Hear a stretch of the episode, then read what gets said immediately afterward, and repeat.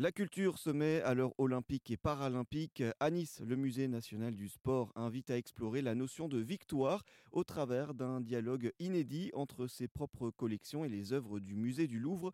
Une exposition baptisée Victoire au pluriel. Elle a démarré le 6 avril dernier et durera jusqu'au 17 septembre prochain.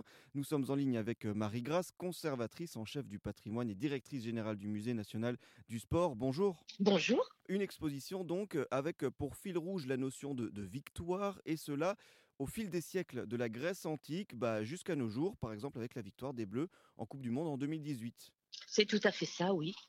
Euh, le concept était de, en avant-première, je dirais, de traiter des Olympiades culturelles, puisque les Jeux Olympiques euh, modernes et même dans l'Antiquité d'ailleurs, euh, c'était à la fois de l'activité physique pour l'Antiquité et du sport aujourd'hui, mais c'était aussi des, marathons de, poésie, de culture, etc.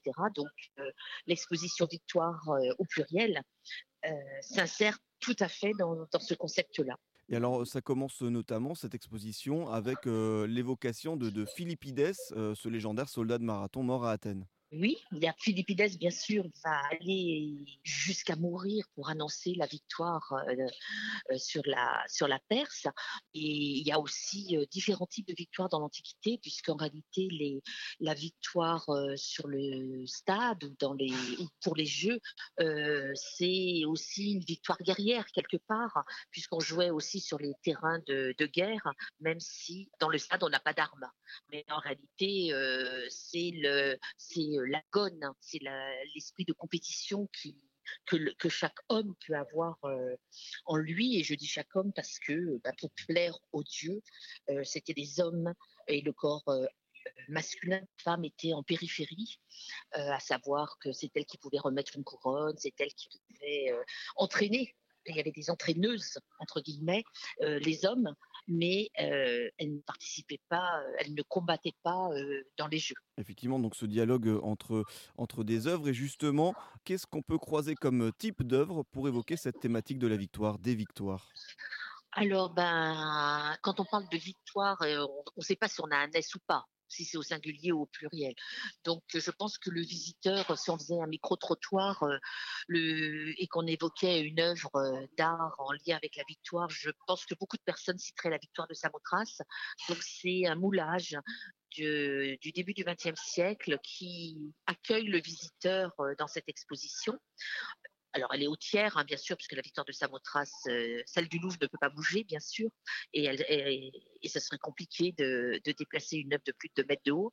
Donc, c'est un moulage au tiers. Et ensuite, on, on a constitué, on a imaginé l'exposition comme une sorte d'agora qui s'ouvrait. Euh, euh, et qui allait présenter l'exposition, donc la thématique de la victoire, avec une œuvre de Mathieu Lenain en lien avec, un, je vais vous donner un ou deux exemples seulement, en lien avec le bol d'or euh, euh, qui est une œuvre du musée, et on essaye systématiquement de faire correspondre euh, les collections du Louvre et euh, les collections du, du, musée du sport. Des collections de musées sont au service d'un discours. Donc nous, on a pris euh, le parti pris d'avoir un regard croisé sur la thématique.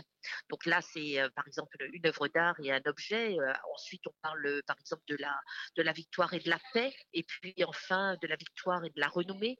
Donc la renommée euh, pour prendre un exemple, avec une œuvre de Concac à côté, on a une œuvre de C215, ce street artiste, avec euh, la tête de Pelé sur la, sur la carte d'Amérique du Sud, euh, carte scolaire, pour montrer que ben, ce footballeur est, allait au-delà même de son pays. Et, euh, et quand on parle éponyme, on, pense tout de suite à l'Amérique du Sud. Donc, euh, c'est, sa renommée est telle que euh, on le place carrément presque à un continent, par exemple.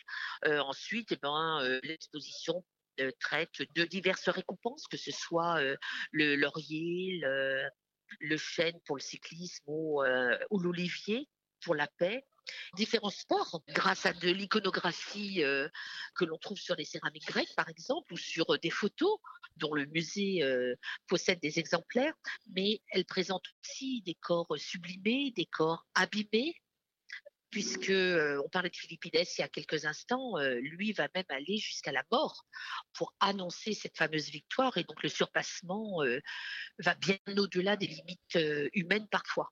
Donc effectivement, ce qu'on peut dire, c'est qu'il y a une variété de supports pour évoquer cette thématique de la victoire tout support, toute collection de musée peut, illustrer un propos.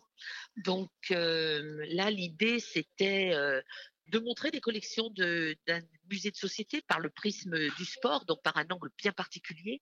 Et nous, nos collections, ce sont à la fois bah, des, maillots, des shorts, des, textiles, mais également des accessoires ou des trophées, des médailles, des collections beaux-arts, des photos. Donc tous ces supports-là servent à, illustrer notre intention.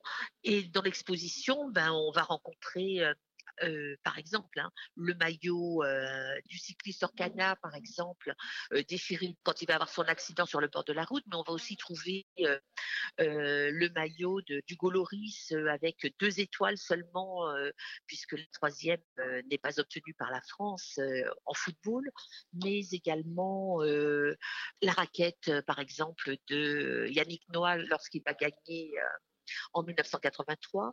Euh, donc, vous voyez, les supports sont très, très variés et très larges. Mmh. Euh, l'idée, c'était vraiment que les collections se répondent.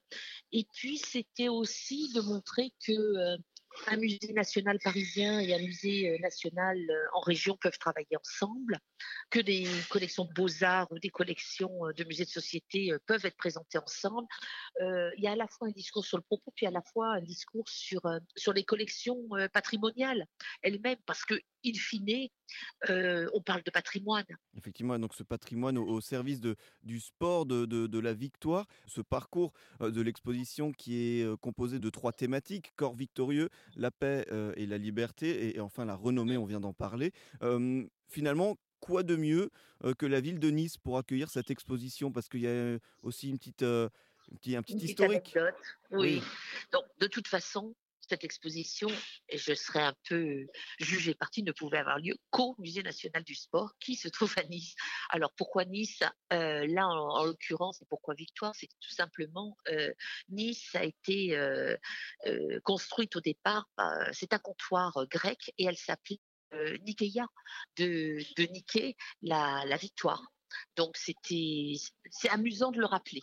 Et on ouvre avec cette exposition les premières Olympiades culturelles et je trouve que c'est un, un, beau pari sur une belle offre pour les visiteurs de cette de cette alliance entre le musée du Louvre et le musée national du sport. Eh bien, cette culture qui se met donc à l'heure olympique et, paralympique au Musée euh, national du sport à Nice avec cette belle exposition baptisée euh, Victoire au pluriel qui a démarré le 6 avril dernier et qui dure jusqu'au 17 septembre prochain. Merci beaucoup, Marie-Grâce, de nous en avoir euh, parlé, de nous avoir présenté cette exposition. Je rappelle donc que vous êtes la conservatrice en chef du patrimoine et directrice générale du Musée national du sport à Nice. Merci beaucoup. Merci à vous.